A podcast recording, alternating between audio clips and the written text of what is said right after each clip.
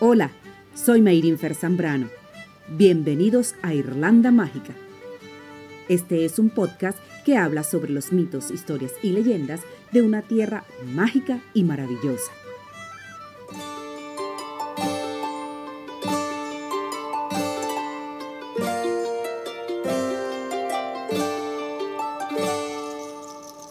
Irlanda está llena de bosques espectaculares que según su gente son mágicos y en ellos habitan hadas, duendes, elfos y muchos más.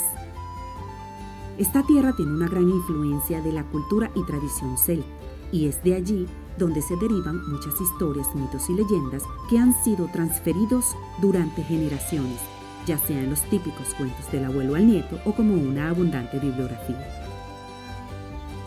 En este primer podcast vamos a comenzar hablando sobre los duendes, la olla de oro al final del arco iris y el trébol de cuatro hojas. Pero antes de contarles las historias, vamos a conocer un poco sobre los celtas para comprender por qué los cuentos vienen de allí.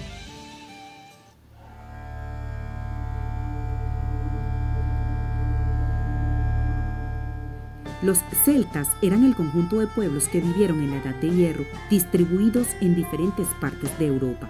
Gran Bretaña, Irlanda, el noroeste de Francia y de España, Bélgica, parte de Alemania, Holanda, Suiza y el norte de Italia. Ellos no tenían lenguaje escrito, pero su lengua era semejante entre los pueblos y no tenían problemas para comunicarse. Eran guerreros y a pesar de compartir rasgos culturales parecidos, no se unificaron.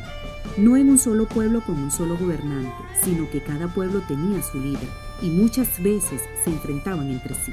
Sus actividades principales eran la agricultura y la ganadería. Trabajaban muy bien el hierro y eran expertos en el dominio de los caballos, es decir, eran muy buenos jinetes. Tenían muchas costumbres artísticas, creían en muchos dioses, tenían un calendario muy particular y sus especialistas religiosos eran conocidos como druidas. Tenían cientos de cuentos que se valían de la mitología y leyendas para explicarlo todo. Muchas de esas historias se mantienen en la actualidad aquí en Irlanda. Y ahora sí vamos con los duendes.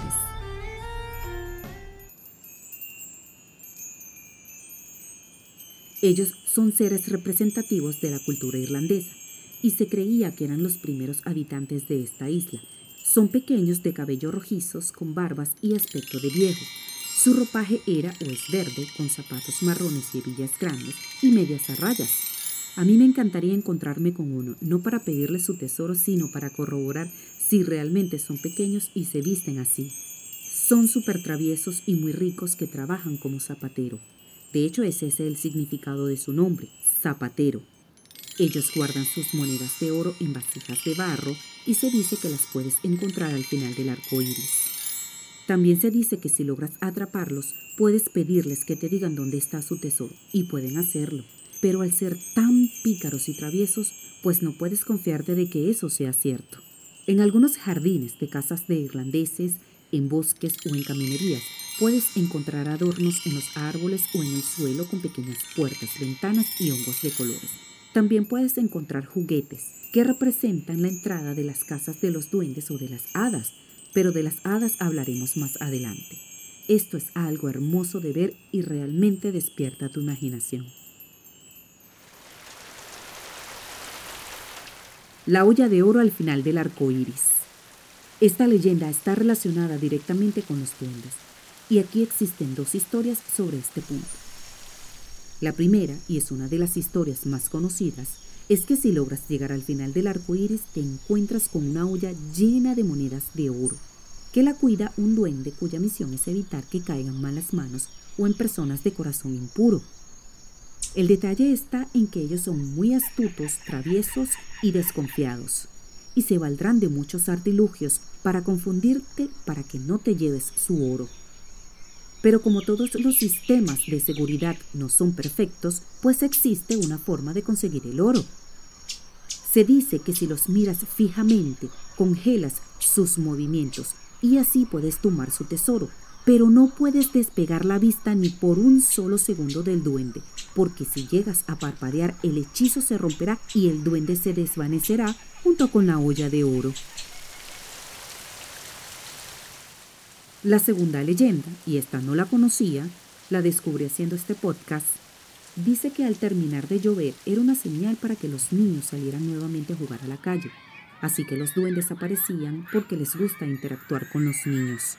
Entonces los adultos incentivaban a los niños a que buscaran el final del arco iris para que encontraran el tesoro que los duendes habían escondido allí, advirtiéndoles que tuvieran cuidado, ya que al ser tan listos y esquivos podrían desaparecer y luego sería muy difícil volverlos a ver. Y solo por divertirme, o porque quizás en el fondo sí creo que existe algo al final del arco iris, que no tiene que ser una olla de oro, He caminado algún par de horas para tratar de llegar al final. Aún sabiendo que es un fenómeno meteorológico que aparece en el cielo cuando los rayos del sol atraviesan pequeñas gotas de agua en el aire. Sin embargo, esto es realmente algo mágico. Aquí casi siempre aparecen dobles y es precioso. Y es que cada vez que los veo me da una alegría inmensa y me coloco una sonrisa en la cara. Y me atrevo a decir que a todos nos hace sentir así el trébol de cuatro hojas. Según la leyenda celta, este trébol es un talismán mágico que podía ser utilizado para la protección en contra de los malos espíritus. La tradición indica que aquellos que logren encontrarse con uno, sobre todo si ocurre por coincidencia, tendrán buena fortuna. Se dice que cada hoja significa esperanza, fe, amor y suerte. Sin embargo, el trébol de tres hojas también tiene una importancia muy especial para los irlandeses, porque está unido a la celebración de San Patricio, ya que con esta planta él explicó el misterio de la Santísima Trinidad, y además es el emblema nacional.